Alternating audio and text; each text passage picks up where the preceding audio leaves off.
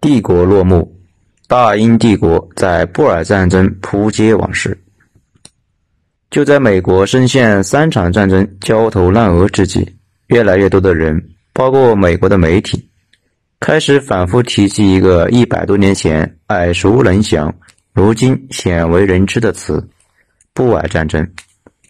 今天，我们就追忆一下牛逼哄哄的大英帝国是怎么在这场战争中疲态尽显，随后被群狼撕扯，最终一步步走下了神坛。故事的起源还是要从大航海时代说起。在一四五三年，奥斯曼土耳其攻陷了君士坦丁堡，堵塞了东西方贸易之后，利比亚半岛上的两颗牙分别朝着两个方向去探索新航路。西班牙一路向西，哥伦布的舢板跨过大西洋，找到了美洲大陆，随后跨过美洲，到达太平洋。从东方到达中国，葡萄牙人一路向南，绕过了非洲的好望角，成功抵达了印度，开创了葡萄牙的路线。先提一个知识点：包括现在的美军十一万吨排水量的航母，都没法在海上放飞自我、随机漫游，而是从一个基地溜达到另一个基地。所以这条航线，咱们看到的是一条线。其实是一个接一个的点，从一个中转站出发，带足了啤酒、饮料、矿泉水去下一个中转站。现在大家也就理解了为啥茫茫大洋，两支舰队还总能碰上。背后有个逻辑：舰队不能脱离港口太久，航线也大体是固定的。而好望角就是最大的一个中转站，在苏伊士运河凿开前的三百年。好望角航路成为了欧洲人前往东方的唯一海上通道。谁控制了好望角，谁就控制了东方航线。到了一六五二年，也就是葡萄牙控制好望角将近一百五十年之后，新崛起的海上大国荷兰人开始殖民好望角那一带，并且不断的往那些地方驻派河南人，给过往的船队供应了蔬菜、淡水。修补船只赚点钱。后来欧洲混得不得意的人大量的迁居到这里，有德国人、法国人，这些人各种杂交如何，就是后来的布尔人。现在的南非还有很多白人，就是那些人的后裔。在随后的日子里，眼见他起高楼，眼看他宴宾客，眼看他楼塌了。昔日的海上马车夫。面对咄咄逼人的新崛起的英国人，逐步力不从心。英国人有个特点，就是走自己的路，让别人无路可走。对别人狠，对自己更狠。把国内的异教徒赶到鸟不生蛋的殖民地和那里的土著互砍，把农民赶出土地，进城务工。资本家对工人的残酷，实在是到了令人发指的地步，而且严刑峻法。偷面包、砍手，动辄流放。我们现在已经理解不了为啥马克思对资本家深恶痛绝到那种地步。因为那时候的资本家对工人就是敲骨吸髓。在这种近乎自残式的持续发力下，英国人在漫长的三百年里，先后击败了西班牙、葡萄牙、法国，一步步问鼎世界顶级强国。十八世纪。英荷之间爆发了三次战争，史称“三次英荷战争”。荷兰是一个商业国，人口又少，本来工业规模就没法跟后起之秀英国相比。国内的资本家看着荷兰就不是英国人的对手，暗暗的支持着英国。三次英荷战争完全是消耗战，每一次战役双方结束后都伤筋动骨。不过，英国的恢复能力强得多，直接把荷兰人给干趴了。荷兰人被打趴之后，法国人又暴走了。海破伦带着一堆法国人到处折腾，英国组织了七次反法同盟，直到把法国干趴了。这时候，地球上没人敢惹英国人了。我们刚好提到的好望角，这时候归了英国。英国一直有个问题，也就是所有大国共同的问题。国内人太多，到处投放移民。占领好望角后，大量的英国移民被送到这里来经营。在这里定居的荷兰人，也就是布尔人，非常不爽，一部分就离开好望角那一带，搬到非洲腹地，成立了后来跟英国一直闹腾的德兰施瓦共和国和奥兰治，就是现在的南非约翰内斯堡那一带。这个地名听着挺别扭，而且不好记，不过也没关系，不太重要。但是非洲内地并不是我们理解的那样，跟甘肃那边的无人区似的，而是遍布了充满恶意并且造型独特的非洲土著。这些新移民们和土著们展开了长期的残酷的武装斗争，在斗争过程中，布尔人练就了非凡的战斗技能，战斗成为了他们的基因，为他们后来跟英国两次血拼奠定了基础。但是乔迁到内地的布尔人还是太年轻，误以为英国人会让他们安静的去非洲内陆做个土财主，没想到英国人尾随而至，要求收税。由于布尔人占领区内的土著祖鲁人还没有消灭干净，没法同时抵挡两个对手，于是就服输了。等到英国人干掉祖鲁人之后，布尔人又有想法了，想独立，不难理解。谁也不喜欢养着一个爹嘛，不是亲爹还比亲爹难伺候。随后，在1880年，第一次布尔战争爆发，强悍的布尔人民全民皆兵，在一个叫马珠巴山的地方爆发了大规模混战，英军大败，阵亡了上千人。英国人最讲究的是计算成本的国家，稍微一计算，就发现在这个鸟不拉屎的地方继续流血一点道理都没有。果断签约不打了，承认了布尔人建国。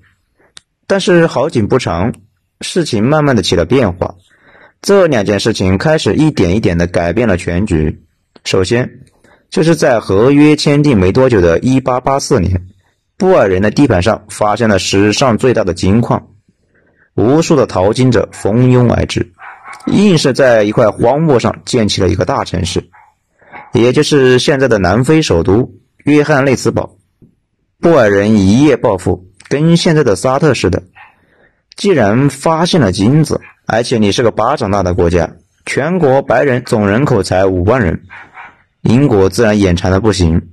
被英国这样又强又横的国家羡慕，一百多年前的布尔有点像现在的利比亚，有石油不听话，还他妈不民主，看着就欠揍。其次，德国崛起了。跟英国、西班牙这些老牌帝国不一样，德国其实崛起来非常晚。一八零零年，世纪之交之际，英国已经爆发了第一次工业革命，成为了一等一的强国。一八零四年，拿破仑加冕皇帝之际，德国人还是分裂了一大堆。正是在反对拿破仑过程中，德国人民的国家意识觉醒，觉得大家既然都是德国人，是不是应该一起过日子？随后，经过一系列的复杂操作，德国人在1871年统一了成了一个国家。随后，直接从封建社会过渡到工业化的封建社会。与此同时，大洋彼岸的日本和大清也在折腾，都尝试实现工业化。后来，日本成了，大清没成。德国迅速崛起，对老牌霸主英国的敌意越来越大。这种敌意倒也不是什么个人的恩怨，而是殖民地被英国抢先占了，搞得德国发展乏力，利益让人发疯。而且布尔人本身就有很多德国移民，在挖金矿的过程中需要很多的现代工具，比如炸药、小火车什么的，都是从德国、法国购买。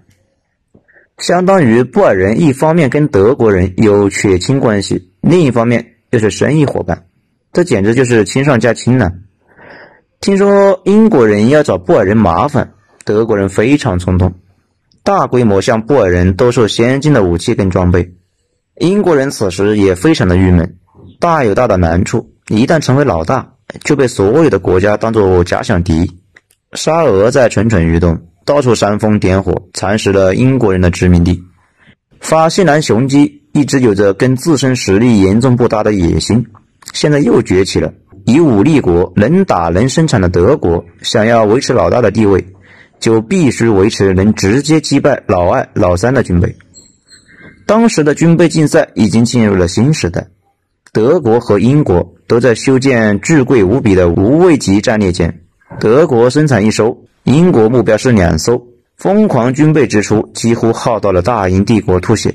这还不算完，到了十八世纪末。英国已经发现制造业赚钱太慢，开始把工业转向了美国、日本等国家，开始学习荷兰人，到处投机搞金融资本主义。这个赚钱快嘛？牛逼哄哄的大英帝国，一步步国内剩下两样东西：世界第一的军备和一堆投机倒把的金融家。国家变成了军队保卫的银行。这种情况下，为了黄金打仗，实在是有理有据。就在一八九九年，大清在闹义和团的时候，拥有近四亿人口的大英帝国和五万白人的布尔人打了起来。具体是啥原因打起来的，谁关心？可能是英国在布尔搜出了洗衣粉吧。战争过程有点像美国最近这些年来的那三场战争。开始的时候，全世界都觉得是巨锤砸弹，一击必杀。没想到，事实上非常不顺利。一开战，整个布尔区就变成了杀戮战场。装备了德国生产的最新毛瑟步枪的布尔人，以及全世界同情布尔人的志愿者们，组成了猎杀小队，化整为零，利用南非复杂的地形，对英国的现列步兵展开了各种袭击，一次次围杀英国孤军。英国人援兵一到，布尔人拖着大炮和机枪跑了个无影无踪。没错。游击战就是这场战争中的首创。后来，丘吉尔那个著名的演讲：“我们将在田野和街头作战，我们将在山区和丛林作战，我们将在敌人登陆的任何地点作战。”其实说的就是他在布尔战争中的所见。因为丘吉尔在布尔战争中是被俘虏过。为了对付游击战，英国人和后来的日本人一样，开始搞碉堡战，架设铁丝网。无人区、缓冲区、连坐制、保甲制，还有英国版的三光政策和焦土政策，并且开始首创集中营，把布尔人的妇女和黑奴全部圈起来。在英国之前，美国内战中的美国人也搞了总体战，屠夫谢尔曼杀入南方，一路上烧杀抢掠，火烧亚特兰大。现代国家在内战中搞三光，美国人是首次。强国都对自己狠。到了一九零二年，布尔区被打成了废墟，四分之三的布尔军主力已经被消灭，但是剩下的都已经是久经沙场的老兵，一个顶五个英国兵。英国人在南非维持着三十多万的占领军，印度人、澳大利亚人、新西兰人都被送到了南非流血。后来的那个印度的甘地就在英军中服役。耗掉了两亿多的英镑军费，相当于大清历次合约中向英国赔款的两倍，阵亡了两万多人。国内越来越燥，最后终于坐下来议和拉倒了。南非做英国的殖民地，金矿归英国的金融寡头，英国出让一部分自主权以及贷款给南非恢复建设。布尔战争之后。英国的财政和陆军颓势尽显，扩张成本大到不可接受，也迎来了新崛起的大国支持殖民地、反对英帝国的新时代。全新的带有封建专制特色的工业国德国开始越来越不安分，尤其是英国陆军，在全世界军事观察团那里成了笑柄，以至于俾斯麦曾经被问到：如果英国陆军在波罗的海登陆，德国将作何对策？俾斯麦说：“我将派出警察去逮捕他们。”目睹了英国在南非垃圾表现的德国，变得是越来越狂躁，随时准备出去打劫。军备竞赛进一步升级，而且英国也无力自己出兵在亚洲干预俄国，只好放弃光荣孤立，培养日本这头亚洲狼，为日后的反噬埋下了伏笔。随后，为了应对德国的挑衅。加入了协约国，至此，军备竞赛和联盟体系两大世界大战的因素已经集齐，一步步把世界推入了大战的深渊，大英帝国的黄昏也就到来了。